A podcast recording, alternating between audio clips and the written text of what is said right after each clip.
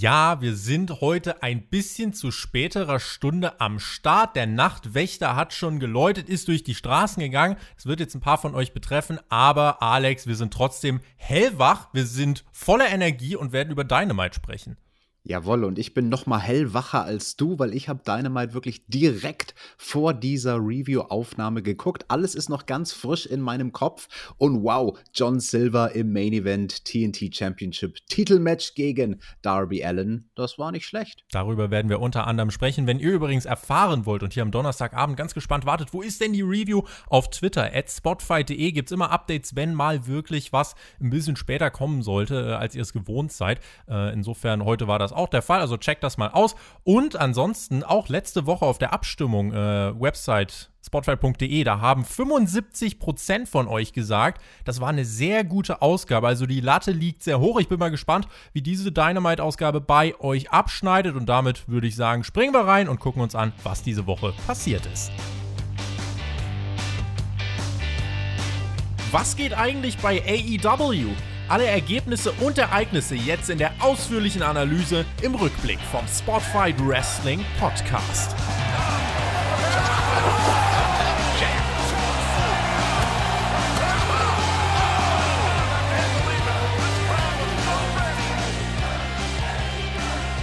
It's Thursday. You know what that means? Ihr hört den Spotfight Wrestling Podcast, euren Wrestling Podcast mit Wrestlern, Journalisten und Experten mit der Nachbetrachtung zu AW Dynamite vom 24. März 2021. Mein Name ist Tobias Enke und heute werde ich wieder mal tatkräftig unterstützt und ergänzt von meiner besseren Podcast-Hälfte, meinem höchst geschätzten Partner und In-Ring-Experten Alexander Bedranowski. Alex, ich ebne dir den Weg, ich roll dir den Teppich aus und hol dich rein in unser Review-Boot. Oh, Tobi, das ist ja eine wunderschöne Introduction von dir. Ich bin also deine bessere Podcast-Hälfte. Ja, so sieht's aus. Ich denke mittlerweile, guck mal, Alex, wir machen das jetzt seit über einem Jahr. Ich finde, wir können so langsam den nächsten Schritt gehen. Wir machen das jetzt in der 77. Episode von AEW Dynamite, Tobi. Dynamite! Wie, wir es bei, yes. wie es bei Raw vs. Night Rumor so schön heißt, äh, unserem Patreon-Format. Also genau, seit 77 Wochen, da kann man mal äh, über den nächsten Schritt nachdenken. Äh, wann wir zusammenziehen, das lassen wir uns aber dann noch ein bisschen offen. Äh, Kehrwoche, Alex, die ist nächste Woche, aber bei Dynamite ging es trotzdem los mit den Besen Girls und unserem World Champion Kenny. Stopp, stopp, stopp, stopp, stopp, stopp, stopp. Die Besen Girls ja. haben einen neuen Move in ihrem Repertoire. Hast du das gesehen? Sie haben so einen Wusch gemacht mit ihren Besen, passend zur Musik. Willst du etwa sagen, sie haben mit ihrem Besen gekehrt oder? Nein, sie haben so eine, so, so, eine theatralische Drehung damit gemacht. Sie scheint dich äh, sehr begeistert zu haben. Das ist der Vorteil, wenn oh. man die oh. Show gerade eben erst gesehen hat, dann merkt man sich solche Details wie diesen, oh. wie, ein was, ein Wusch hast du gesagt? Ein Wusch, wie genau dieser Tanzmove aussieht, das kann ich dir dann erklären, wenn wir eingezogen sind zusammen. Kenny Omega startete diese Show, er traf auf Matt Seidel. Sollte Seidel dieses Match gewinnen, bekommt er ein Titelmatch. Am 25. April trifft Kenny Omega bei Impact Rebellion auf Rich Swan, Title vs. Title Match. Und äh, am Dienstag bei Impact hat er ja auch äh, Kota Ibushi angesprochen, den IWGP Champion von New Japan. Und dass er auch viel besser sei als der. Äh, ich glaube, Alex, da könnte sich was zusammenbrauen, so viel, wie man da gerade Namen von World Champions von diesem Erdball aufbringt. Ja, Ibushi wurde dann auch mal genannt während diesem Match gegen Matt Seidel, als Kenny den ein oder anderen Move ausgepackt hat, den er sich ja von Ibushi abgeschaut hat. Beide haben hier in diesem Opener, finde ich, generell ein gut geworktes Wrestling-Match auf die Beine gestellt. Das war auch gar nicht so unbedingt dieser klassische Dynamite-Opener mit Spot, Spot, Spot, Spot, Spot, sondern das hatte schon eine Psychologie. Es begann so ein bisschen systematisch und langsam und dann kamen Schritt für Schritt die größeren Aktionen dazu. Omega dominierte erstmal die meiste Zeit, dann gab es auch spektakuläre Manöver von Seidel, gerade mit seinen Kicks. Die hat er ja gut drauf und in der Luft ist er auch ganz gut unterwegs. Und er bekam einen großen Nearfall auch nach so einer Victory Roll, nach so einem One-Winged Angel Konter. Das war, wow. das war ein ganz, ganz knappes Ding. Der hat auch, äh, also ich will jetzt nicht sagen, er hat funktioniert, aber die Umsetzung an sich hätte nicht viel besser sein können. Ne, also dieser Konter vom One-Winged Angel war fantastisch. Also was für eine Akrobatik und Körperbeherrschung von Matt Seidel. Ich könnte das jetzt gar nicht, wenn ich wollte, versuchen zu beschreiben, wie genau er das gemacht hat. Aber er hat quasi sich vom Top Rope in der Ringecke hochgebounced und dann eine halbe Drehung gemacht in die Victory Roll.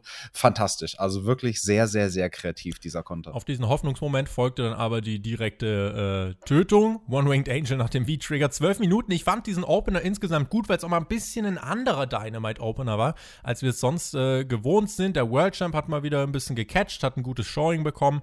Ähm, insofern muss ich sagen, hat mir dieser Opener ganz gut gefallen. Und da interessiert uns natürlich, Alex, wie hat der denn auf deine Opener-Skala abgeschnitten? Well, also ich bin ja fast ein bisschen erstaunt, dass du sagst, ja, der hat dir ganz gut gefallen, der Opener war gut.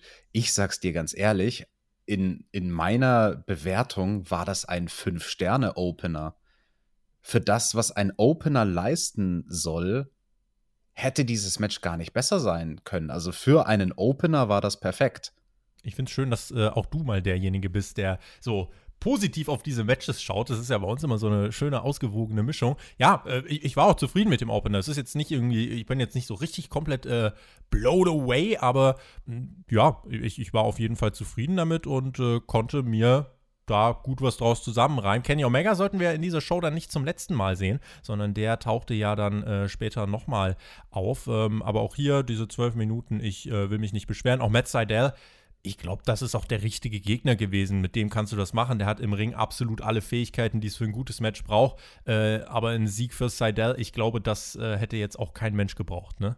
Nee, das wäre Quatsch gewesen. Aber zur Matchqualität, ja, Matt Seidel und Kenny Omega. Die Kommentatoren haben es ganz am Anfang des Matches gesagt, die haben ähnlich viele Jahre Erfahrung auf dem Buckel. Und das hat man hier gesehen, dass die vom Handwerk her einfach absolute Könner sind. Und ich glaube, deswegen hat mich dieses Match als ehemaliger Aktiver so besonders begeistert, weil halt vom Handwerk so viele Finessen drin waren. Die Arten und Weisen, wie sie kontern, wie sie die Moves aufbauen, wie manche Moves das erste und zweite Mal nicht gelingen, aber dafür beim dritten Mal, mhm. wie zum Beispiel die Hurricane Runner von Matt Seidel vom Turnbuckle. Und dann bedeutet das nochmal umso mehr, wenn der Move ins Ziel geht.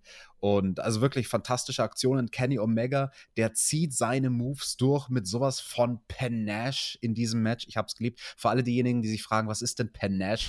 Leute, das ist eine Lautmalerei. Das ist genau das, wonach es klingt. Panache! Zu Deutsch Batz. Einfach mal ein deutscher Batz, ja, damit es auch wirklich der Letzte versteht. Wir waren dann äh, nach diesem Opener Backstage bei der Dark Order und John Silver hat sich hart reingehypt und äh, steht ja heute im Main Event TNT Title Match gegen Darby Allen, also großer Moment für Johnny Hungy. Und dann kam auch der Hangman noch vorbei und meinte, ey, egal wie es ausgeht, wir sind stolz auf dich und äh, wir werden mal gucken, ob ja, Johnny Hungy im Main Event uns äh, und die Dark Order stolz machen konnte. Einen Satz möchte ich sagen zu diesem kleinen Auftritt vom Hangman hier. Das war ja dann das einzige Mal, dass wir den diese Woche bei Dynamite gesehen haben. Und er wurde zuvor im Opener einmal links unten im Eck beworben als Still to Come. Das fand ich sehr interessant. Also, dass man einen Charakter vorab ankündigt im Opener der Show und sagt, den werdet ihr heute irgendwann im Laufe des Abends sehen, aber ohne dass es im Kontext einer Match-Ankündigung war oder ohne dass man benannt hat, in was für einem Segment er sein würde, sondern einfach nur, heute wird es den Hangman zu sehen geben. Fand ich sehr interessant, fand ich gut. Ich, ich wünschte mir fast, Dynamite würde das häufiger machen, dass sie mir zwischendrin einfach mal sagen, welche Charaktere ich bei der Show denn noch sehen werde. Aber ihn gab es ja danach auch. Äh, in einem verschwindend kurzen Match gegen Cesar Benoni in 2 Minuten 16 hat er das nämlich ja, für sich stimmt, entscheiden das, können. Das, das hast du aber schon so, so ausgeklammert, dass er für dich quasi nur noch in diesem Backstage-Segment existiert hat. Nichtsdestotrotz äh, stimmt mein Punkt, dass es interessant ist, dass sie ihn vorab im Opener beworben haben. Da habe ich jetzt gut die Kurve gekriegt, oder? Ich denke, das hast du sehr gut und professionell gerettet. Dafür bist du unser Experte. Ja, äh, das war auch verschwindend kurz äh, und verschwindend unbedeutend. Äh, warum Cesar Benoni hier bei Dynamite ist, muss ich sagen, erschließt sich mir nicht. Der hat bei Dark zuletzt mal so gar nicht glänzen können. Das absolute Gegenteil davon. War jetzt hier bei Dynamite zwei Minuten Sieg für den Bugshot, äh, Sieg für den Hangman nach dem Bugshot. Ähm, ja, war da, der Hangman hat kurz gesiegt und äh, ist weiter eigentlich im Moment im Aufwind, aber ist jetzt nicht der prominenteste Spot der Card gewesen, muss es aber auch nicht sein. Yes, das war ein Match. Es hatte einen Anfang, es hatte ein Ende und beides lag nicht wirklich weit auseinander. Ja, und der richtige Sieger, das ist ja auch nicht immer ganz unwichtig. Dann haben wir Lance Archer gehört und er hat über Sting gesprochen und meinte: Sting, du wirst früher oder später wirklich in die Geschichte eingehen, aber jetzt erstmal äh, musst du gucken, dass du die Geschichte überhaupt überlebst, denn ich habe dich im Blick und wir werden uns nochmal über den Weg laufen. Das heißt, das ist eigentlich ja, eine relativ direkte Ansage gewesen. Lance Archer möchte ein Match gegen Sting. Jetzt ist die Frage, Alex, was löst das denn in dir aus? Das löst in mir aus, dass Lance, Archer jetzt wohl wieder Heel sein soll. Und seine Arbeit am Mikrofon hat mich so gar nicht begeistert, denn das war irgendwie. Er redet halt so, wie er denkt, dass ein Heel reden sollte. Also, das war so klischeebehaftet und oh, da fehlt mir das Vokabular, um das auszudrücken. Also das war sowas von unglaubwürdig, wie er gesprochen hat. Ich habe dem wirklich keine Silbe abgenommen. Und ähm, der Typ, der funktioniert für mich überhaupt gar nicht, leider. War nicht so wirklich authentisch. Ja, mein Problem ist eigentlich auch, äh, er war jetzt Good Guy mit Puck und Phoenix. Dann auf einmal ist er jetzt wieder böse, weil ich weiß nicht warum und will sich jetzt mit Sting und Darby Allen anlegen und warum eigentlich nach diesem Street Fight. Äh, das gibt mir tatsächlich äh, gar nichts. Also ich muss sagen, Lance Archer macht bei mir nicht Klick. Äh, schreibt uns gerne in die Kommentare, wie, wie ihr Lance Archer da gerade einschätzt, weil ja, es ist ein Big Man und auch als er verpflichtet wurde, haben auch viele gesagt, ey, endlich hat AW mal auch große, wuchtige Maschinen da im Roster. Ja, aber irgendwie, und dann hat er vor allem einen Manager und der redet jetzt hier aber nicht, sondern sitzt da eigentlich nur noch rum also welchen Mehrwert ja. hat im Moment überhaupt Jake Roberts? Äh, insofern, ja, muss ich sagen, ist das jetzt nichts, was bei mir große Ekstase auslöst.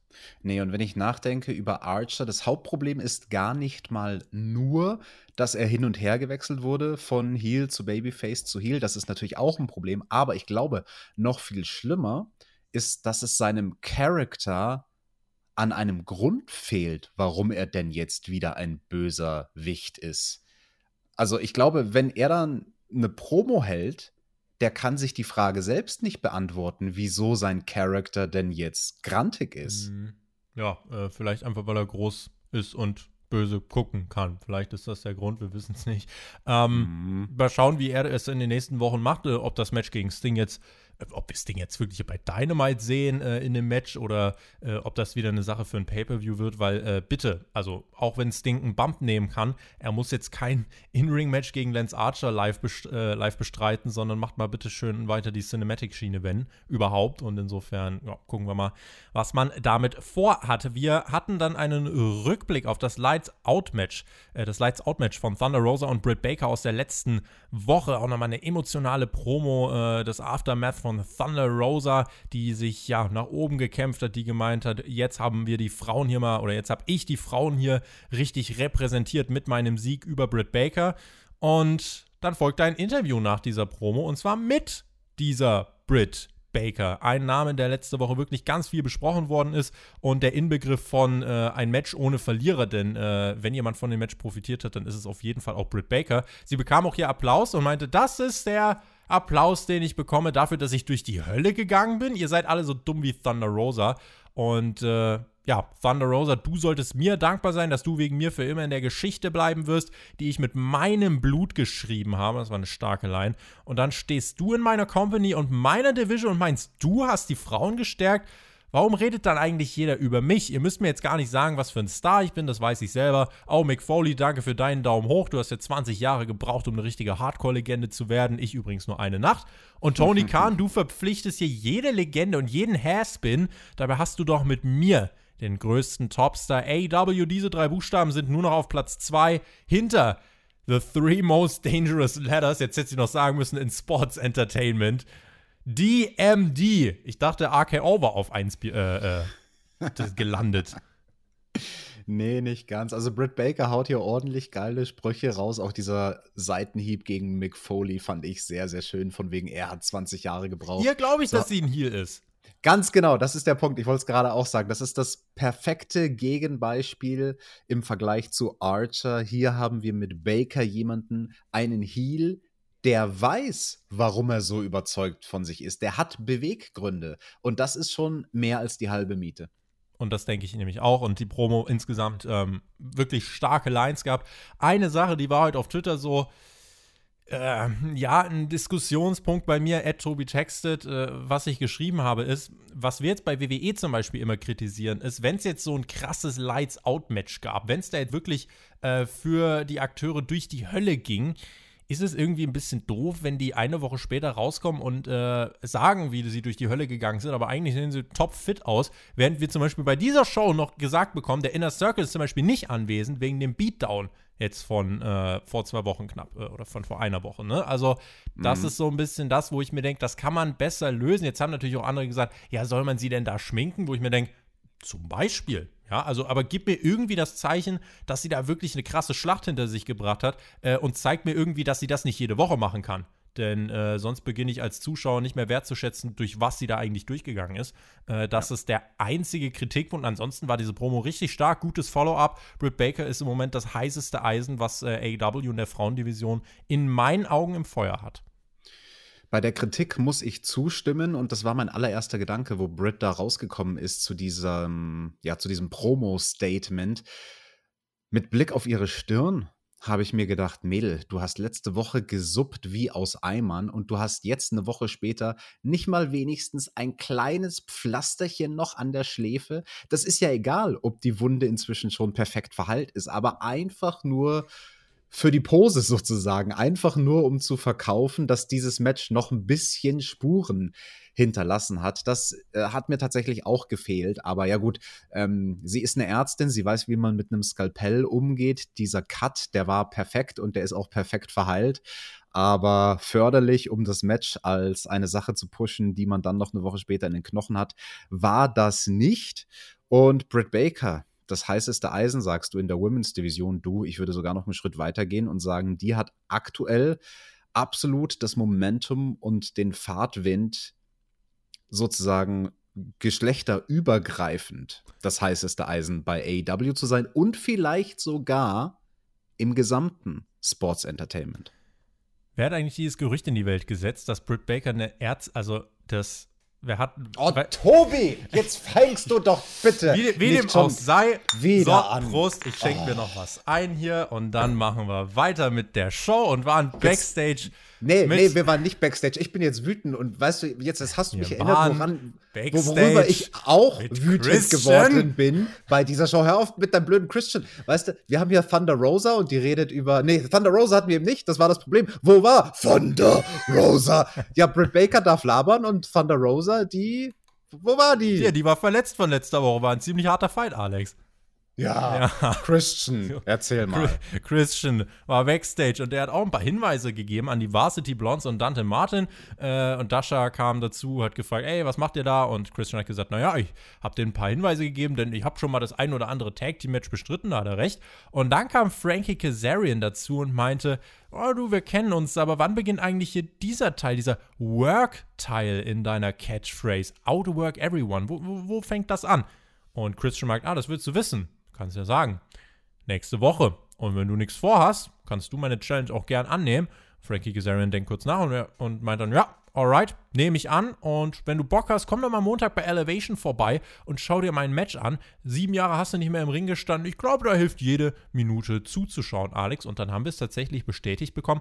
Nächste Woche bei Dynamite wird es das Aufeinandertreffen von Christian Cage und Frankie Kazarian geben. Das erste Match der beiden seit 2007. Wenn das nicht mal eine Zeitreise ist. Uff, ich muss sagen, bei diesem Segment musste ich schmunzeln, weil Frankie Kazarian, der hatte halt recht, wenn er Christian konfrontiert und sagt, ey Digga, deine neue Catchphrase hier, outwork everyone, ja, wann, wann fängst du denn an, hart zu arbeiten? Also bisher hast du noch nichts gemacht hier.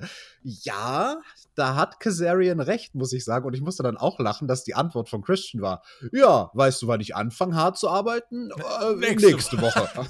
ja, äh, ne? Also, ich meine, äh, was du heute nicht kannst besorgen, das äh, catch mal schön äh, am Morgen. Ja, also insofern, mm. das hat Christian auf nächsten Mittwoch geschoben und äh, da wird das Ganze dann stattfinden. Aber cooles Setup, also das Match findet nächste Woche nicht ganz ohne Grund statt, sondern man denkt sich, hey, komm, wir bauen da noch was Kurzes auf.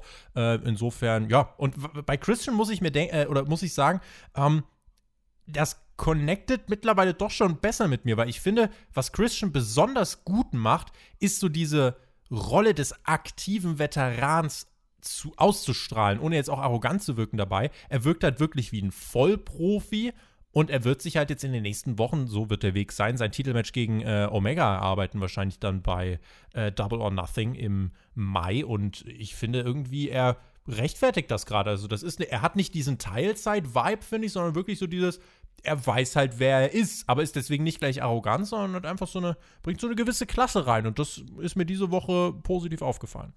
Mhm. Das hat auch geholfen, wie man ihn platziert hat in diesem Promo-Segment, weil er stand halt nicht einfach alleine backstage rum, sondern hat, wie ein Veteran das so machen würde, mit den Babyface-Jungs geredet, die dann im Sechs-Mann-Tag-Team-Match stehen sollten. Erstmal kam aber The Pinnacle heraus und dann hatten wir die anderen drei Jungs und dann gab es besagtes Six-Man-Tag-Team-Match. Dante Martin und die Varsity Blondes, äh, Blondes trafen auf Sean Spears und FTA. Dante Martin für mich in diesem Match tatsächlich einer der MVPs. Es gab ja eine unglückliche Werbeplatzierung. Das Picture-in-Picture war genau während dem großen Comeback von Dante Martin platziert, wo ich mir gedacht habe, Leute, reißt euch mal bitte am Riemen, der reißt da gerade richtig was Geiles ab. Und Topflight, ich sag's euch nochmal, die werden in drei, vier Jahren so ein krasses Top-Team werden. Ich werde meine, äh, meine Hand dafür ins Feuer legen. Und ja, hier muss Martin am Ende den Pin einstecken von Sean Spears nach dem C4. Sechseinhalb Minuten, äh, ordentliches Match. Sieg für den Pinnacle geht auf jeden Fall auch klar. Ein äh, ja, wichtiger Auftaktsieg für den Gipfel. Und in einigen Situationen haben sie in diesem Match auch ihre Überzahl ausgespielt. Auch Wardlow blockte da zum Beispiel nur mit seiner Präsenz einige Manöver. Und dann gab es nach dem Match auch nochmal die Attacke gegen die Faces und The Pinnacle stärkt seine Position. Yes, die Varsity Blondes, die sehe ich ja sowieso sehr, sehr gerne, vor allem Brian Pillman Jr. Und du sagst es, Dante, der hat hier ordentlich abgeliefert in dem Match. Du, ich fand das gar nicht so schlimm, dass sein Comeback im Picture-in-Picture stattgefunden hat, weil ganz ehrlich, wenn wir konsequent sind, wir bemängeln oft, dass im Picture-in-Picture halt nichts passiert und dass es vorhersehbar ist. Und wenn sie mir Wrestling präsentieren wollen, als hey, das ist eine Sportveranstaltung, wo jederzeit sich das Blatt wenden kann und wo nicht alles perfekt im Minutentag durchgescriptet ist, dann finde ich, hilft das durchaus, ähm, dem Produkt Glaubwürdigkeit zu verleihen, wenn auch mal innerhalb der Werbepause was passiert. Ich argumentiere ja immer noch dafür, dass einfach irgendwann mal hm. ab und zu bei Dynamite jemand in den Werbepausen sein Match gewinnen sollte. Zum Beispiel, hier Beispiel für diese Show zum Beispiel, äh, Hangman gegen Cesar Benoni startet, es geht in die Werbung, der Hangman gewinnt nach ein paar Sekunden mit einem Bugshot und wenn wir aus der Werbung zurückkommen, hält er eine Promo. So in Bam. die Richtung wahrscheinlich. Ganz genau sowas, wobei klassischerweise würde es sogar besser funktionieren, wenn ein Heel gewinnt oder ein Heel-Team und dann nach dem Match eine arrogante Promo hält.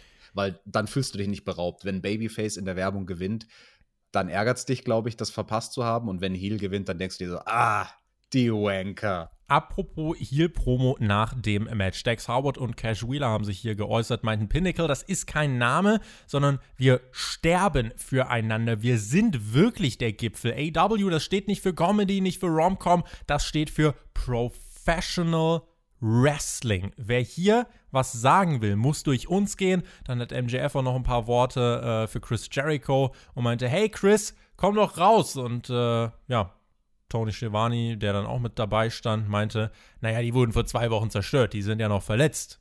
Wo ich mir gedacht habe, gut, dass Britt Baker vorhin da war. MJF und Wardlow starten Tony dann ganz böse an. Er wurde schnell klein und hat gesagt, nee, nicht, nichts gesagt. Und ja, MJF etablierte dann noch eine neue Catchphrase. When you are in the pinnacle, you're always on top. Sie unterstreichen nochmal, Alex, sie sind die Bergspitze und haben ihre rote Fahne in, ja, in den Gipfel gerammt. Tobi, wie heißen die nochmal? Pineapple? Pineapple Pete. Wo ist der eigentlich? Das fragen wir uns alle. Bei Dark Elevation gibt es die große Antwort. Das können wir machen. Dann pushen wir dieses Format, was sich nach zwei Wochen schon wieder totgelaufen hat. Scheiße. Ähm, Die Promo hat mir gefallen und das Stable gefällt mir auch, Alex. Äh, Sean Spears stand nur da und hat nicht geredet. Ich finde, das ist die beste Rolle, die er hier einnehmen kann. Wir müssen oh, echt aufhören bist, mit Sean Spears, ey. Du bist so ein Mobber, Tobi. Ja, komm, Alex. Team Tess war backstage und Tess meinte, wir haben keinerlei Probleme, alles ist gut. Brian Cage hat sich entschuldigt, dass er Sting letzte Woche so gelobt hat und die Gruppe zeigt uns dann, dass sie zusammensteht. Hook! Findest du, das ist in Ordnung? Ja, ist in Ordnung. Ricky, was sagst du? Ja, absolut. Und Brian Cage, was sagst du? Ja, who better, ne? Und wenn du auf die Gesichtsausdrücke geachtet hast von Brian Cage, dann weißt du, ein Scheiß ist da in Ordnung. Also diese Gruppe ist äh, wackelig wie ein Kartenhaus und wird zeitnah implodieren. Und äh, dann bin ich mal gespannt, äh, was, ja, wie sich das Ganze aufsplitten wird, ob Brian Cage allein geht, äh, ob er dann gegen jemanden aus dem Stable antritt. Ja, ich finde, Hook könnte Brian Cage ja vielleicht auch mal squashen. Ja? Was hältst du denn davon? Mal richtig etablieren hier. Dann holt, er aus, ja. dann holt er aus seiner kleinen Bauchtasche holt er irgendwie so ein Pfefferspray oder so raus, so ganz fies. Und dann macht man mal so einen richtig schönen Heelsieg dein Liebling Hook, der hat überhaupt gar kein Recht, eine Bauchtasche zu tragen, weil sowas darfst du nur, wenn du ein OG aus den 90er Jahren bist. Ja, wenn du ein Kind der 90er Jahre bist, der dann ist in darfst den 90ern du jetzt, geboren. Der schaut doch aus wie 16, der ist doch dieses Jahr Tyler Ranchia heißt der gute Mann doch, ne? Äh, gucken wir mal. Äh, nee, Synergia heißt der. Ähm, wann ist er? Nerd. Synergia? Äh, der ist geboren, boah, wann ist denn der? Das finde ich auf jeden Fall noch raus. Ich meine, der ist, äh, der, der ist noch gar nicht, der ist noch gar nicht so alt denke ich. Also, der darf auf jeden Fall keine Bauchtasche tragen. Nein, nein, nein. Und wird er jemals den FTW-Title von Cage tragen? Ja, vielleicht, weiß man nicht. Äh, Cage finde ich interessant, wie man ihn hier einsetzt in dieser Promo. Vom Grundgedanken her gut, aber ich muss sagen, vom Schauspielerischen her habe ich es ihm nicht ganz abgekauft mit seinem dauernd zur Seite gucken, dauernd mit den Augen rollen. Ähm, war ein bisschen das war, in your face. Das war ein bisschen zu druff. Da wäre subtiler besser gewesen. Aber hey, er ist ja auch ein Muskelprotz und kein Schauspieler, ja, hör mal. 4. Mai 1999, damit, äh, damit oh. ist der oh. Sohn von Tess ein Kind der 90er ja, und ist sogar zwei Jahre jünger als ich. Wow, was mache ich eigentlich mit meinem Leben? Hast du eine Bauchtasche, so eine Gürteltasche? Nee, bei, in Deutschland ist, glaube ich, eigentlich so jeder, der eine, absolutes Klischee, richtig schön oberflächlich, jeder, der eine Bauchtasche hat, kifft. also ich habe eine und kiff nicht. Oh, okay. Ja, gut, dann ist mein Klischee schon widerlegt. Oder Ausnahmen bestätigen die Regel. Sucht uns aus. Äh, eure Meinung zu Bauchtaschen jetzt in die Kommentare. Cutie Marshall war am Start und äh, kam zur Promo heraus und stand bei Tony Schiavone. Und auch die Frau von Cutie war in der Arena. Und Cutie meinte, Cody, du redest immer davon, wie hart du arbeitest. Ich bin aber der, der hier mehr als jeder andere arbeitet. Ich habe eigentlich damit gerechnet, jetzt kommt Christian Cage da raus und wir halten irgendeinen Arbeitsgipfel ab. Ja, aber Cutie meinte, er hat das erste Bankhaus-Match gewonnen. Er ist der, der für die Dinge verantwortlich ist, die keiner sieht, äh, die keiner sieht, wenn ich mich um Codys und Brandys Komfort kümmere und Nächte durchmache, während meine Frau alleine ist. Ja, das, das sind die wichtigen Stunden, äh, in denen ich wirklich am meisten opfere. Der einzige Weg, wie ich aus Codys Schatten heraustreten kann, ist, wenn er und ich nächste Woche in einer Exhibition im Ring aufeinandertreffen. Einfach so unter Freunden. Ich kann kontrollieren, was ich mache und was nicht. Und ich werde hier nicht mehr rausgehen und sinnlose Bumps nehmen. Und dann kam Producer Cody heraus, noch mit Headset, auch mit so einer Armschlinge noch. Und es gab Cody-Chance, das Publikum generell ziemlich laut. Und Cody meinte, er versteht absolut, was die Position von QT ist und ähm, hat auch das Exhibition-Match angenommen, hat gesagt, ey, Arn Anderson bietet sich auch als äh, Special Guest Referee an. Und keine Sorge, ich werde dich nicht verletzen. Also wenn ich den Finger voransetze, dann werde ich nicht irgendwie, äh, ja, werde ich dich nicht verletzen im Sinne von, dann werde ich den nicht richtig ansetzen? Oder wie ist das dann zu verstehen? Nee, Exhibition Match ist eine interessante Geschichte. Das ist so zu verstehen, dass, ja, es ist im Prinzip wie ein Trainingsmatch, wo man halt nicht jeden Move durchzieht, sondern wo man nur guckt, hey, könnte ich grappling-mäßig in gewisse Positionen kommen, die mir dann einen Griff ermöglichen oder mhm. die mir den Ansatz zu einem Move ermöglichen. Hat er auch gesagt, Crossroads, wenn ich in die Position zum Crossroads komme, werde ich den nicht durchziehen. Es reicht in einem Exhibition-Match, den Gegner wissen zu lassen, hey du, ich hätte jetzt dieses und jenes machen können. Ich finde das ganz interessant, dass sie sowas bringen. Also ich kenne das halt viel irgendwie Spielraum auch. Voll, total. Also ich kenne das halt aus dem Brazilian Jiu-Jitsu, dass du auf diese Art und Weise miteinander workst und halt quasi ein Sparring machst mit so 50, 75 Prozent Intensität. Du ziehst halt nicht alles durch, bringst dich nicht um. Ja, ich bin mir ziemlich sicher, irgendwie am Ende des Matches wird Cutie Marshall der Geduldsfaden reißen. Ja. Und er wird irgendwas durchziehen, wo Cody ihn dann vorher zwei, dreimal verschont hat. Das denke ich auch. Und dann wird die Nightmare Family womöglich eines ihrer äh, ja, frühen Mitglieder verlieren. Cutie Marshall, mal schauen, was man mit dem dann vorhat. Die. Aber, ja. Tobi, die, die, können doch nicht auch implodieren, wenn jetzt alle Stables implodieren. Ja, ihr beschwert euch die ganze Zeit, dass es zu viele Stables gibt. Jetzt wirst halt alle gesplittet und kaputt gemacht werden. Mein Gott, das ist ja wie, wie wenn es mit dem Universum zu Ende geht durch einen Big Crunch und am Ende implodiert einfach alles. Das echte Wrestling-Universum gibt es nur im Thunderdome, Alex. Da implodiert aber auch eine ganze Menge. Wow, wow, wow. Die Lucha Brothers kamen heraus und aufgrund von einer Verletzung von Puck haben sie Verstärkung bekommen und zwar von Laredo Kid. Der war mal wieder am Start. Und dann gab es auch hier Six-Man-Tag-Team-Action dieser drei gegen Brandon Cutler und die Young Bucks und sogar die Kinder von Matt Jackson waren mit am Start. Und hier gab es eine astreine Flugshow und der Inbegriff, wenn ihr euch fragt, was ist eigentlich PWG? Das hier war und ist PWG. Das war ein Popcorn-Catch für nebenbei. Den Fans in der Arena hat es gefallen. Das ist halt wieder jetzt so eine Stilfrage. Also, äh, ja, äh, der Kollege, der, äh, den, den du und Mac, den ihr so feiert, dessen Namen ich jetzt einfach mal nicht erwähne, äh, der, der wird sich hier wieder irgendwie, ja, künstlich in Rage geredet haben, weil er äh, damit überhaupt nichts anfangen kann. Laredo Kid ist auch äh, hier viel durch die Luft geflogen, hat auch ein bisschen Spotlight bekommen und durfte am Ende auch den äh, entscheidenden Pin holen, denn die Entscheidung fiel zwischen den beiden Zusatzmännern. Laredo Kid pinte nämlich Brandon Cutler. Und äh, das finde ich als Finish eigentlich ganz smart. Zwölf Minuten ging das Match. Es kam mir kürzer vor, ging auch gut ins Auge. Gerade wieder die Sequenzen auch mit Ray Phoenix. Ich finde das einfach so stark. Und auch wie Phoenix am Ende diesen Apron DDT-Celt, den er dann noch bekommt. Jesus Christus. Und im Ring, wie gesagt, die Entscheidung zugunsten des mexikanischen Trios. Yes, ich mach mal den Anti-Cornet. Also dieses Match, das hat seine Daseinsberechtigung. Das ist ein Stil, den es nun mal gibt und der viele Fans hat. Und damit darf das auch im TV sein. Ich finde, das war auch innerhalb der Show gut platziert. Also Dynamite hätte in der Vergangenheit sowas oft in den Opener gepackt, aber ich muss sagen, so eine Art Popcorn-Match jetzt so in der Mitte, im Prinzip in der Hälfte der Show, war ganz gut. Also das hat für mich geholfen, ähm, den Flow der Show sozusagen beizubehalten. Und weil es ein bisschen so ein Wachrüttler war, dieses Match, der mich aber zugleich zurücklehnen lässt, mhm. weil ich mir denke so, ach cool, die machen da lauter lustige Tricks. Bisschen Zirkus. Bisschen Zirkus, Cirque du Soleil und ja. das schaue ich mir doch jetzt mal an. Und nee, also ganz im Ernst, ich finde, das hat eine Daseinsberechtigung. Du hast es so schön genannt, den PWG-Stil. Ich muss sagen, das ist das eine Ding, was mich in diesem Match genervt hat, Excalibur. Der das kommentiert hat mit so einer total übertriebenen Begeisterung die ganze Zeit, als wäre er bei PWG und würde dort kommentieren. Und ich habe mir gedacht, so, Digga, zügel dich ein bisschen, schraub dich zu irgendwie 25 Prozent zurück das war zu over the top fürs Fernsehen. Und du hast das auch gemerkt an Shivani und Jim Ross. Also du hast förmlich gehört, wie die mit den Augen gerollt haben und sich gedacht haben, ey, Excalibur, fahr mal einen Gang runter. Diese Einschätzung von dir war kein Bewerbungsschreiben an Jim Cornette, dafür an modernen Wrestling-Verstand. Das begrüßen wir doch sehr. Und ansonsten, ich habe gar nicht so viel hinzuzufügen. Das Einzige, wo man jetzt drüber reden kann, es gab wieder ein Six-Man-Tag-Team-Match. Äh, muss ich sagen, hat mich aber hier nicht gestört, zumal äh, es dazu beigetragen hat, dass keiner geschwächt worden ist. Denn Brandon fucking Cutler hat hier den Pin eingesteckt. Und who cares about Brandon fucking Cutler?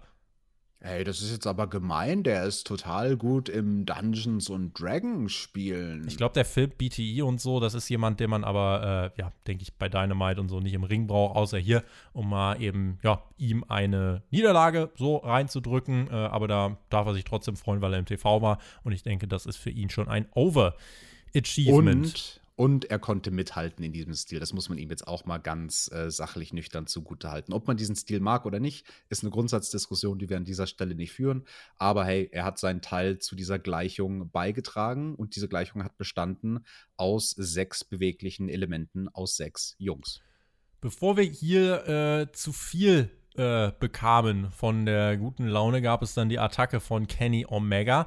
Der attackierte Laredo Kid und Kenny schaute die Young Bucks an, hat Flashbacks an Fighterfest 2019. Die Jungs von Triple A, ja, wo, wo, wo sind die denn? Was ist mit euch passiert seitdem? Jungs, wir könnten eine Familie sein. Dann zeigt er auf die Kinder von Matt. Kenny meint, er ist aus äh, seiner Komfortzone gestiegen. Er hat sich vor drei Jahren nicht für AW entschieden, äh, wegen, wegen der Promotion, sondern er hat sich entschieden für die Young Bucks. Und deswegen ist er hier.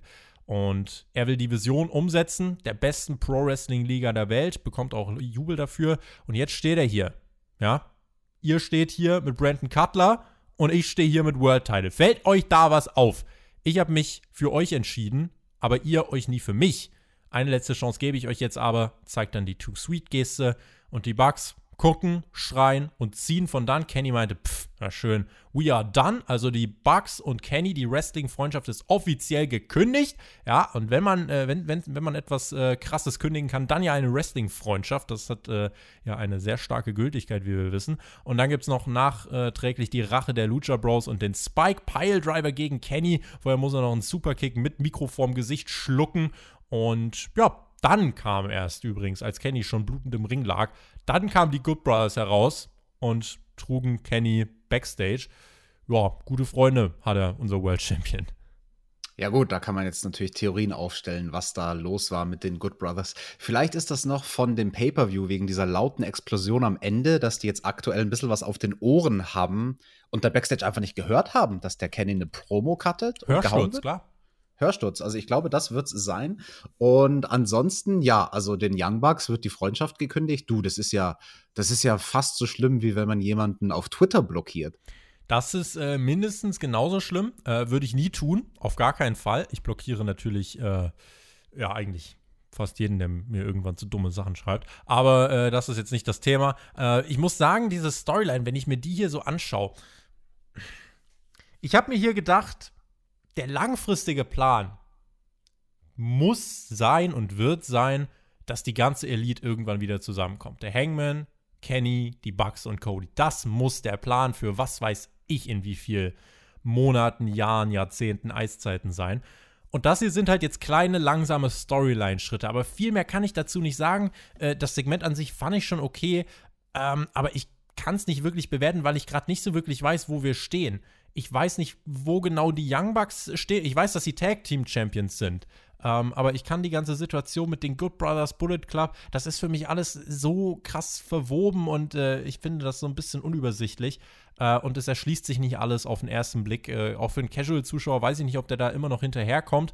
Ähm, ja, also ich glaube, die Young Bucks speichert der Casual ab als, ja, das sind jetzt gerade die Champions, das sind doch die, die immer so durch die Luft fliegen. Ob der sich jetzt die ganzen Sachen hier mit der Elite und so merkt oder ob es, wie wir es letzte Woche auch angedeutet haben, hier vielleicht zu verkompliziert im Storytelling ist, das, ähm, ja, werden wir nie ganz rausfinden, aber ich muss sagen, ähm, es reißt mich jetzt nicht komplett mit, aber ich kann jetzt auch nicht sagen, dass es schlecht ist. Ich argumentiere jetzt mal dagegen mhm. und würde sagen, dass dieses Segment dann doch einen Teil dazu beigetragen hat, diesen Knoten dieser Storyline anzufangen zu entwirren. Also da kommt, glaube ich, jetzt mit der Personenkonstellation ein bisschen mehr Ordnung rein, ein bisschen mehr Klarheit rein, wer ist wie positioniert.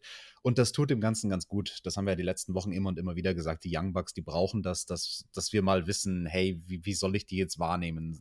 Mag ich die, mag ich die nicht, wie oder was? Ähm, wenn man irgendwas bemängeln kann an der Stelle, dann würde ich sagen, ich, ich habe nicht ganz zu 100% verstanden, warum diese Woche für Kenny der Grund war, da sozusagen den Trigger zu ziehen. Das Ultimatum zu stellen. Und genau, das Ultimatum zu stellen und ihnen die Freundschaft zu kündigen.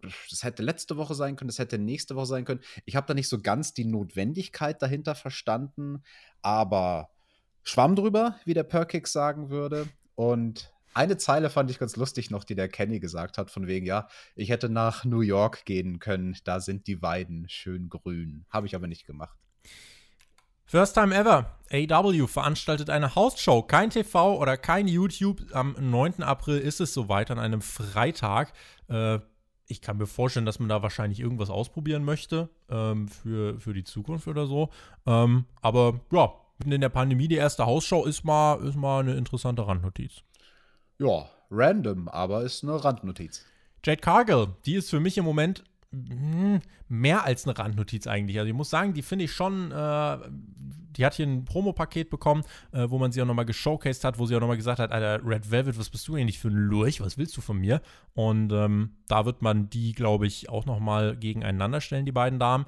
Ähm, coole Promo, beziehungsweise cooles Videopaket. Äh, man, ja, schneidet die, die Aussagen von Cargill so zusammen, damit das irgendwie noch halbwegs cool wirkt, damit sie nicht wie Archer da sitzt und nicht believable ist. Äh, insofern, ähm, ja, doch, man arbeitet mit ihren Stärken. Also das muss man schon positiv herausheben und man macht da gerade mit ihr das Beste. Das ist das gute alte Paul Heyman-Prinzip. Die Stärken von jemandem nehmen und betonen. Und genau das haben sie hier gemacht. Und die Schwächen haben sie versteckt, wie du schon so schön sagst, dadurch, dass man halt geschnitten hat und sie nicht die ganze Promo sozusagen am Stück cutten musste, sondern dass man dann auch vielleicht mehrere Takes von den einzelnen Sätzen machen konnte. Das hat dem Ganzen schon sehr geholfen und das fand ich überhaupt gar nicht cringe wie sonst, wenn Cargill gesprochen hat, sondern das fand ich richtig gut, muss ich sagen. Also dieses Promo-Paket, das hat mir sehr, sehr gut gefallen und Cargill, die schaut halt aus wie ein fucking Star. Eben, und das ist genau das, was wir auch letzte Woche schon gesagt haben. Die hat einfach einen Look, ähm, den du, egal ob du als, äh, ja, auch wenn du als Casual reinschaltest, ist total egal, ob die jetzt äh, gerade mal äh, die Beste im Ring ist oder nicht. Ich habe auch letzte Woche bereits gesagt, äh, Goldberg ist das beste Beispiel, warum man im Ring eben nicht krass sein muss, ja, sondern warum du auch anders ein Topstar werden kannst. Und ähm, Jade Cargill kann zu dem Statement stehe ich, kann ein weiblicher Goldberg werden, wenn man es dann richtig macht. Äh, und insofern, ja, mal gucken, wo ihre Reise hingeht. Wo die Reise für Familie Rhodes hingeht, ja, das äh, können wir auch beobachten, nämlich in der neuen Serie Roads to the Top, eine Serie, die von Warner Media bestellt worden ist, die wird in Zukunft auf TNT laufen. Äh, ja, AW hat jetzt sein eigenes Miss and Mrs. mehr oder weniger, ne? Mit Cody Rhodes und Brandy. Oh Mist, jetzt hast du mir den Joke kaputt gemacht. Ich wollte auch irgendwie sowas in die Richtung sagen, von wegen, oh, die Frau von The Mist, die ist aber inzwischen ganz schön gut gebräunt und hat einen ordentlichen Babybauch. Ach nee, war ja die Brandy. Ja, nee, also die beiden kriegen auch so ihr eigenes Miss- und Mrs.-Format. Eieiei, ähm, kam für mich im ersten Moment überraschend, aber wenn man drüber nachdenkt, ergibt es eigentlich total Sinn, dass AEW sowas macht. also, also, wir müssen hier klar dazu sagen, der Sender hat das bestellt. Also das ist keine yes, Sache, yes. Die, von, die von AEW äh, irgendwie äh, initiiert worden ist im erst, äh, in erster Linie, sondern äh, der Sender hat das bestellt. Und äh, das, deswegen muss ich sagen, so, man kann natürlich jetzt seine Witze drüber machen. Am Ende des Tages hey, da sind zwei Menschen, über die soll eine TV-Serie gemacht werden. Ähm, und dann, ja, herzlichen Glückwunsch. Äh, wenn, wenn, sie damit ihr Geld verdienen, dann äh, denke ich mir auch bei Miss und Mrs., äh, ob, ob ja. wir das jetzt gut finden oder nicht, ist eigentlich in erster Linie egal. Ähm, so. Und die sind im und, TV. Und, und noch viel wichtiger, wir sollen das auch gar nicht gut finden, weil wir, die Die Hard Wrestling Fans, sind überhaupt nicht die Zielgruppe davon. Die Zielgruppe, und das sagen wir in den Reviews ja immer wieder, AEW muss irgendwas versuchen zu machen, um neue Fans zu gewinnen. Ja, und jetzt hilft ihnen halt TNT dabei, indem sie ein Programm bestellen, was zwei ihre Charaktere, ihre Aushängeschilder zu Stars machen kann, eben zu Reality Stars, die dann connecten können mit einer ganz neuen Fanbase. Das ist keine Sendung, die sich Leute wie wir anschauen werden. Also, ich schätze dich jetzt auch nicht so ein, dass du Miss und Mrs. dir anguckst. Ich nämlich nicht. Nee. Richtig. Und es werden aber neue Fans dazukommen. Und ja, natürlich, das ist dann vielleicht eher eine weibliche Zielgruppe. Dafür ist das auch unglaublich gut gecastet, muss ich sagen, weil Brandy ist sympathisch und Cody, der ist halt ein gut aussehender Mann. Also, das muss man auch mal bedenken, wenn du da was für eine weibliche Zielgruppe machst, die sich gerne solche Reality-Sachen anschaut. Du, warum denn nicht? Und ich kann mir das gut vorstellen, dass bei neuem Publikum, was dann halt eben auch potenzielles neues AEW-Publikum sein könnte, weil man wird dann natürlich Cross-Promotion machen, bei so einem Publikum wird im ersten Moment gar nicht ankommen, oh krass, die beiden sind Wrestler, sondern im ersten Moment wird ankommen, ach guck mal, das sind irgendwelche so Entrepreneurs, wie man sagt, mhm. so Unternehmer, die irgendwie irgendwie Geld machen und erfolgreich sind. Äh, mit, mit, was sind die eigentlich erfolgreich? Mhm. Ach, keine Ahnung. Ah, die haben Baby, ist ja süß. Ach, Wrestling machen die. Ach, das läuft auch hier auf TNT. Ja, gucke ich vielleicht mal rein und am Mittwochabend. Ich würde mich auch so weit aus dem Fenster lehnen, wenn das bei Miss und Mrs. passiert und du schaltest bei Raw ein, also erstens, wer guckt sich drei Stunden dann Wrestling an? Ähm, Plus die Showqualität ist da, glaube ich, nicht so, dass du, wenn es mal jemand dahin streut, dass der wirklich da bleibt. Einfach weil das, äh, also weil das Raw-Produkt jetzt insbesondere, äh, sind wir mal so ehrlich, für jeden, der kein Wrestling-Fan ist, womit absolut verstörendes TV-Programm ist. Ähm, während ich schon behaupten würde, bei AEW gibt es zumindest, äh, nicht alle, aber gibt es zumindest eine, eine größere Prozentchance, dass vielleicht einige vereinzelt dann doch im Programm kleben bleiben, äh, weil es jetzt nicht das komplette Fremdscham-Wrestling ist. Dass die vielleicht irgendwie, äh, ja, dass die dann Orange Cassidy sehen und sagen, ach, guck mal hier, der ist ja lustig, das, das ist ja gar nicht das, wie man Wrestling kennt, das ist ja mal was Neues, was Modernes. Vielleicht sind das die Anknüpfungspunkte und vielleicht schafft AEW es auch so, Stück für Stück neue Zuschauer zu gewinnen. Apropos Zuschauer, dadurch, dass wir ein bisschen später aufnehmen, können wir euch heute auch die Quoten direkt mal mit äh, auf den Weg geben und können euch sagen, dass AEW bei 757.000 im Schnitt landet. Das ist 1,4% weniger als in der Vorwoche. Ähm, was man aber dazu sagen muss, in der Hauptzielgruppe hat AEW 7% gewonnen. Die Quote ist in erster Linie gesunken, weil äh, ja, 10% der über 50-Jährigen abgeschaltet haben. Bei NXT haben knapp 20% der über 50-Jährigen wieder eingeschaltet. Äh, insofern, äh, ja, AEW hat hier mit dieser Show ähm, alte Leute nicht angesprochen, äh, dafür aber in der Hauptzielgruppe dazu gewonnen. Ähm, da der Wert in der Hauptzielgruppe relevant ist und AEW insgesamt auf Rang 6 gelandet ist am Mittwochabend, NXT auf Rang 29, äh, kann man damit, denke ich, zufrieden sein. Und damit hätten wir noch mal so einen schön spannenden kleinen äh, Zuschauer- und Zielgruppenblock hier eingearbeitet. Yes, nur um kurz zu differenzieren, die eine Zahl, die du genannt hast, die 1,4 Prozent, die man verloren hat im Vergleich zur Vorwoche. Ich verstehe das so, dass das nicht 1,4 Prozent Marktanteil sind, die man verloren hat, weil das wäre sehr, sehr viel. 1,4 Prozent von der Quote der Vorwoche, das sind 11.000 Zuschauer. Genau, also 1,4 Prozent von der Zahl der Zuschauer und ja, die 11.000 hin oder her ähm, sind dann nicht so wichtig. Und ja, wenn NXT den Sendeplatz wechselt, dann kommen eh wieder ein paar Zuschauer dazu für AEW. Möglicherweise geht es dann in Richtung Millionen. Der Bullet Club. Ja, hier, das ist nicht Japan, das hier ist AEW. So hat Eddie Kingston seine Promo eingeläutet. Er war im Trailer-Truck mit John Moxley und Eddies Bein war eingegipst und Moxley meinte, ey Good Brothers, glaubt ihr wirklich am Ende des Tages geht ihr weiter als wir? Seid ihr euch sicher? Und dann sprach Mox noch über die Young Bucks, sagt, ich kenne die nicht, ich mag die nicht, aber nach letzter Woche bin ich denen wo irgendwas schuldig, weil äh, die haben mich ja gerettet. Und dieses ganze, Melo, äh, dieses ganze Melodrama Bullet Club, das juckt mich alles nicht. Äh, aber Bucks, wenn ihr uns helfen wollt, ja, dann okay aber seid bereit, euch die Hände schmutzig zu machen. Die beiden auch, ich kaufe ihnen alles ab, was sie sagen. Die können mir alles verkaufen. Ich äh, finde, ja, die Art und Weise, wie sie es delivern, wie sie sich ausdrücken, es ist einfach, es ist erfrischend. Es braucht kein Skript. Du hast es letzte Woche ganz gut auf den Punkt gebracht. Äh, das braucht kein Skript, sondern du sagst ihnen einfach, ja, hier zwei, drei Bullet Points und dann rocken die das Ding. Und hier haben sie das genauso gemacht. Yes, ich kaufe den beiden, Eddie Kingston und John Moxley, auch alles ab, was sie sagen. Allerdings kaufe ich ihnen nicht all ihre Requisiten ab, allen voran diesen äh, ja, Gips in Anführungsstrichen von Eddie Kingston.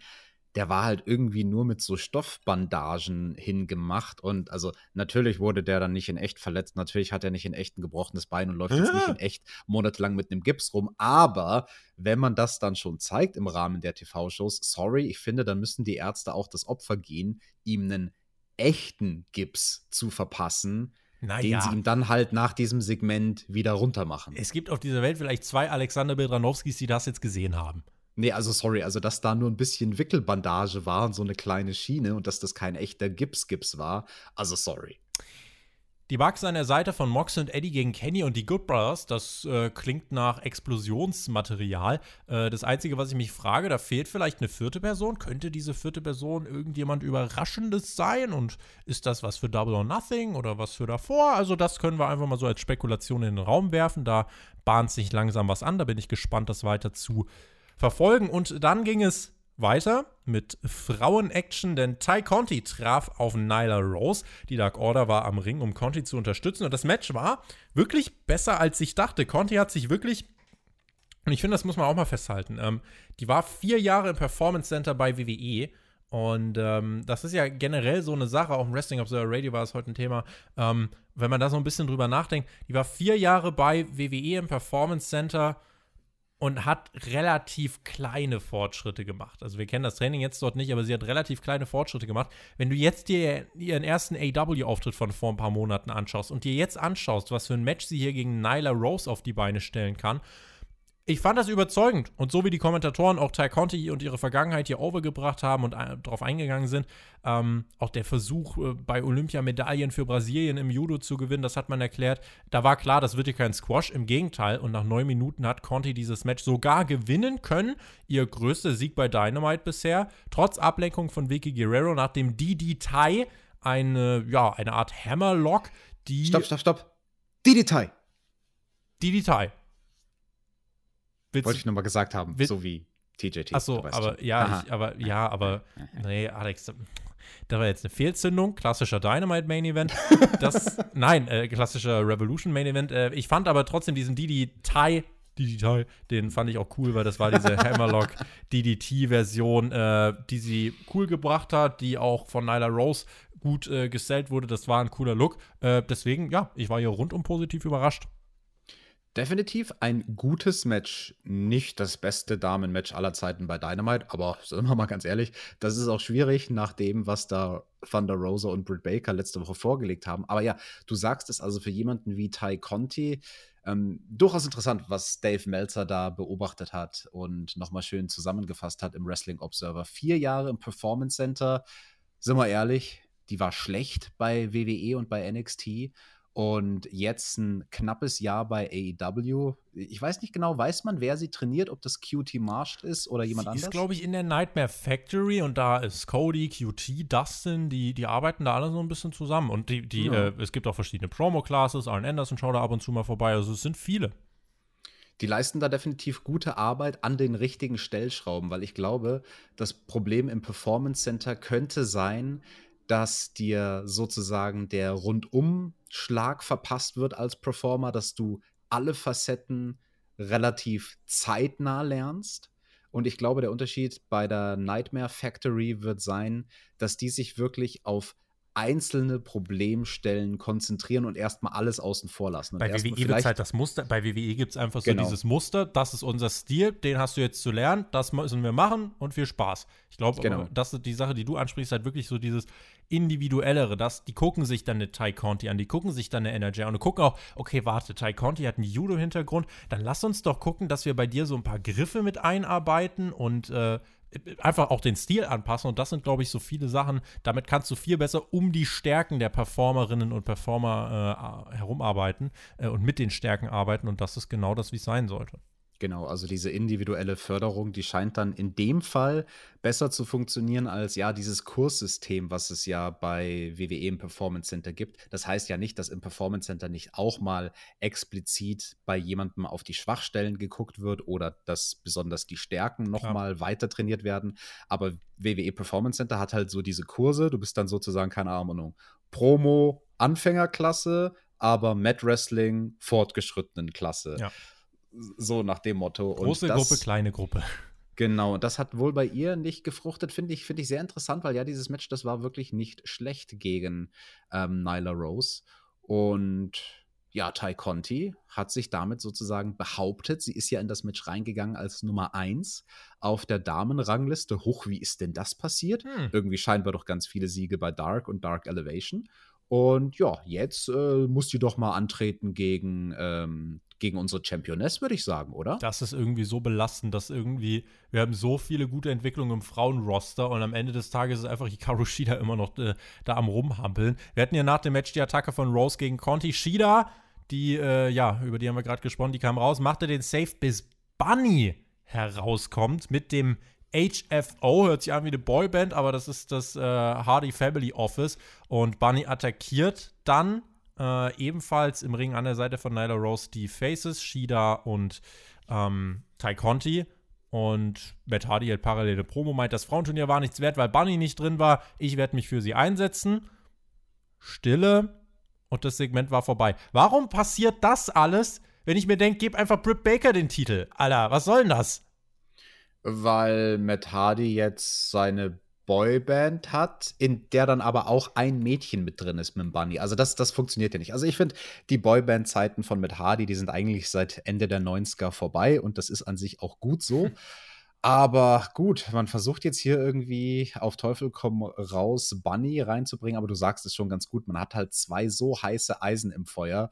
Brit und allen voran halt Thunder Rosa. Das dürfen wir ja nicht vergessen. Die hat letzte Woche gewonnen in dem Lights Out Match. Also, wenn es irgendetwas gibt, was dich in den Rankings nach oben ja. pushen sollte, AW sagt ja auch immer, die Qualität der Siege zählt. Die muss sich jetzt auf eins einbetonieren bis zum Ende des Jahres. Genau, die Qualität zählt der Siege und nicht nur die Quantität. Und so ein Sieg in dem Lights Out Match, das ist halt, also da darf eigentlich kein Weg dran vorbeiführen, dass das ein sofortiges Titelmatch bedeutet für ja. Thunder Rosa. Machen sie nicht, stattdessen wohl dann Tai Conti, aber nächste Woche dann erstmal Tag Team Catch Tai Conti zusammen mit Hikaru Shida gegen die Bösen. Außerdem nächste Woche Arcade Anarchy. Kip und Miro gegen Cassidy und Chuck. Vorher hat Miro nochmal ein bisschen Pep Talk gegenüber Kip gehalten, denn der wollte das Match ja. Außerdem haben wir nächste Woche Kenny und die Good Brothers gegen Lucha. Äh, Brothers und Laredo Kid. QT Marshall trifft in einer Exhibition auf Cody Rhodes. Special Guest ist äh, Special Guest Referees Arn Anderson und Christian Cage trifft auf Frankie Kazarian und wir bekamen noch ein kurzes Videopaket zu Scorpio Sky. Ich wurde immer und immer wieder um meine Chance gebracht, hat er uns gesagt. My days of being underrated are over. Mike Seidel.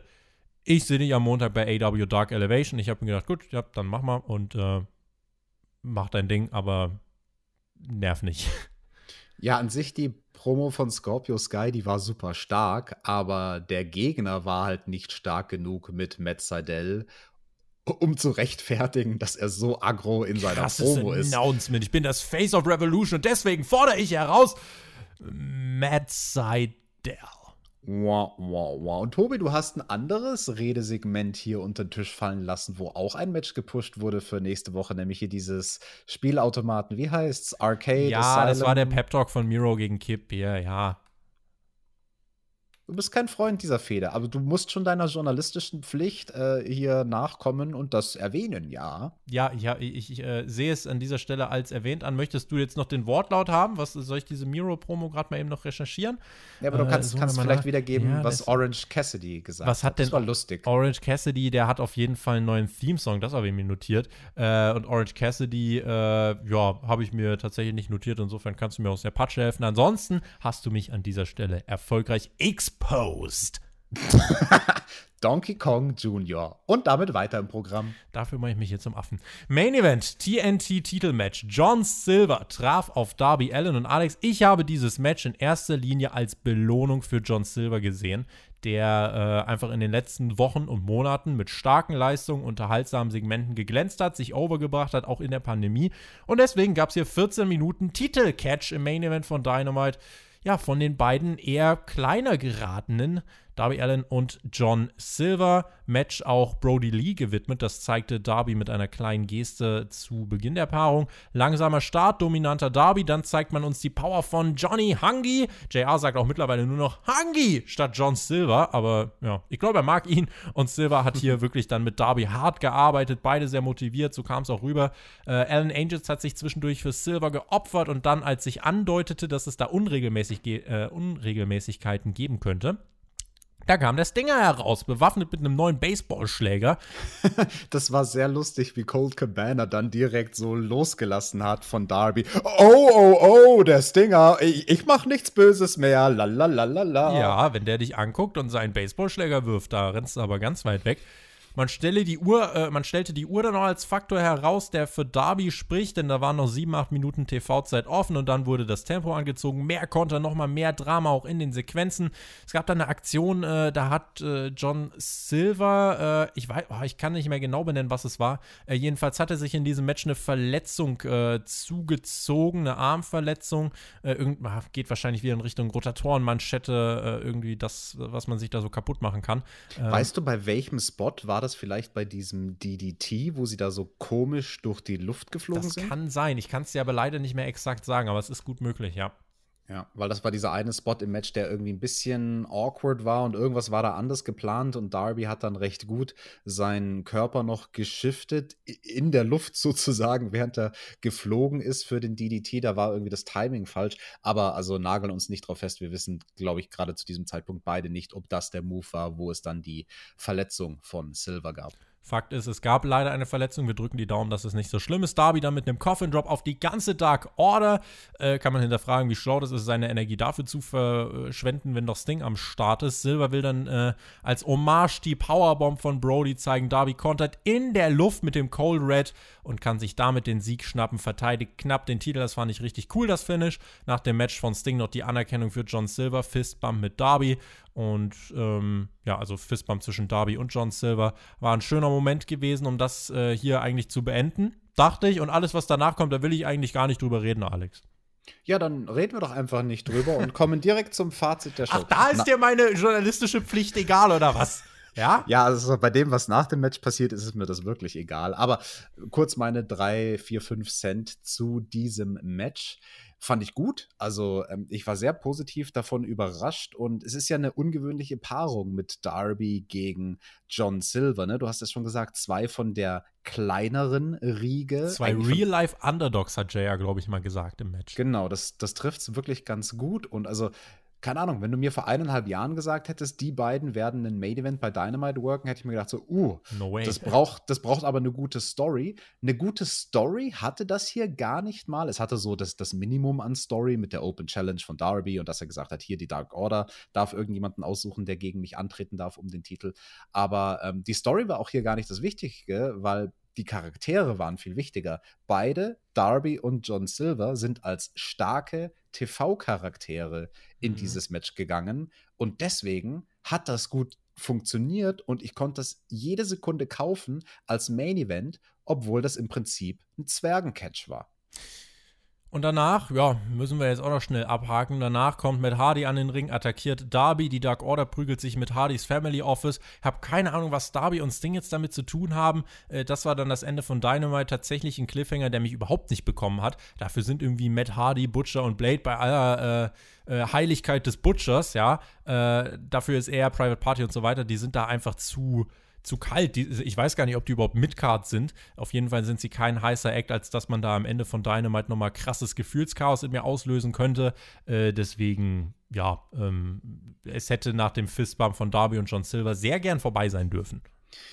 Ja, glaubst du denn, wenn Butcher und Blade gerade nicht so wirklich hot sind als Act? Also, wir haben ja schon gesagt, mit Matt Hardy zusammen, sie und Bunny sind jetzt irgendwie so eine Boyband mit, mit einem Mädel an der Seite. Wie wär's denn, wenn man denen noch ein Mädchen an die Seite stellt und Maki Ito in dieses Stable mit reintut und die bringt dann dem Butcher und dem Blade bei, wie man ihren Song tanzt und singt. Und dann erzählt man die Storyline, dass Maki Ito eigentlich die Halbschwester von Bunny ist und dann, weil man jetzt schon Miss und Mrs. gecovert hat, macht man quasi auch noch Total Bellas 2.0 mit Maki Ito und Bunny. Ist gekauft. Ist gekauft. Diese Dynamite-Ausgabe, äh, sie war auch, ja, ich habe sie als solide Ausgabe gekauft. Ähm, hatte nicht das riesige Highlight wie letzte Woche. Main Event war aber wirklich gut, der Opener war wirklich gut. Zwischendurch viel solides Wrestling, viel solides Storytelling. Nach den, äh, ja, wirklich guten, wirklich sehr, sehr guten Wochen zuletzt. Jetzt einfach mal eine Ausgabe, wo es um bisschen ruhiger zugänglich. Ich fand es nicht schlecht. Ähm, es war halt auch viel Aufbau für nächste Woche dabei. QT, Cody, Christian. Ähm, unterm Strich also eine solide Ausgabe in meinen Augen. Es muss nicht jede Woche knallen. Das ist in Ordnung. Das darf eine Wochenschau auch mal machen. Und insofern, ja, ich denke, damit wird man jetzt keinen äh, irgendwie verschreckt haben oder so. Sondern das war schon, ja, als solide Dynamite-Ausgabe absolut okay. Yes, fünf Sterne Opener, dreieinhalb oder vier Sterne TV-Main-Event ich sag's immer wieder, gib mir was Gutes am Anfang, gib mir was Gutes am Schluss und ich verzeih dir ein paar Sachen in der Mitte. Wobei es diese Woche bei Dynamite in der Mitte nicht groß was zu verzeihen gab, muss ich ganz ehrlich sagen. Also eigentlich bis auf dieses komische Random Match vom Hangman gegen diesen Typen, dessen Namen ich schon wieder vergessen habe. Cesar Benoni. Genau der. Also, ja, gut, ein Aufbausieg von Hangman kann man schon machen, aber ähm, ansonsten fand ich alle Segmente mehr als solide. Also, also oder ich sag's anders, mindestens solide. Mhm. Viele sogar gut. Aber Tobi, ich bin heute auch irgendwie ein bisschen euphorischer als du. Liegt das daran, dass wir zu so einer so späten Uhrzeit aufgenommen haben? Das weiß ich nicht. Ist es schon die Desillu äh, Desillusion, äh, Desillusion nach dem Tag oder was, was äh, treibt dich da? Ist es der Wille nach dem Bett und du denkst dir jetzt, geil, gleich kann ich schlafen und jetzt kann ich auch was raushauen? Ich weiß es nicht, aber ich kann euch sagen, äh, ihr könnt eure Meinung auch hier äh, posten und zwar in die Kommentare oder auf unsere Website www.spot spotfight.de. Da gibt es die Umfrage, die wir ganz am Anfang mal erwähnt haben. Und ja, als erstes hört ihr diese Review natürlich auf Patreon, so wie sich das auch gehört. Und auch an alle jetzt hier auf YouTube und auf Spotify und wo ihr uns noch hört. Ich wünsche euch eine schöne Nacht oder eine schöne Restwoche. Kommt gut ins Wochenende, wann auch immer ihr das Ganze hört. Wen es betrifft, Hauptkampf am Sonntag ist dann auch wieder am Start. Und dann gehen wir langsam in Richtung WrestleMania. Da wird AEW so ein bisschen in den Hintergrund rücken, Alex. Wir werden uns da trotzdem melden. Aber mit Takeover, mit Mania äh, haben wir da ja wirklich ein straffes Programm, was da jetzt auf uns zukommt. Und einen Neuzugang. Den werden wir ja auch am ersten Tag von WrestleMania präsentieren. Und damit würde ich sagen, gute Nacht, GW, genießt Wrestling. Danke an dich, Alex. Danke an euch Hörer. Bis zum nächsten Mal. Macht's gut. Auf Wiedersehen. Tschüss. Jawohl, gute Nacht. Danke, dass ihr so lange durchgehalten habt und diese Review bis zum Ende gehört habt. Wenn sie euch gefallen hat, dann lasst uns doch jetzt den Daumen nach oben da. Das hilft uns mehr, als ihr glaubt. Und wir verabschieden uns bis nächste Woche.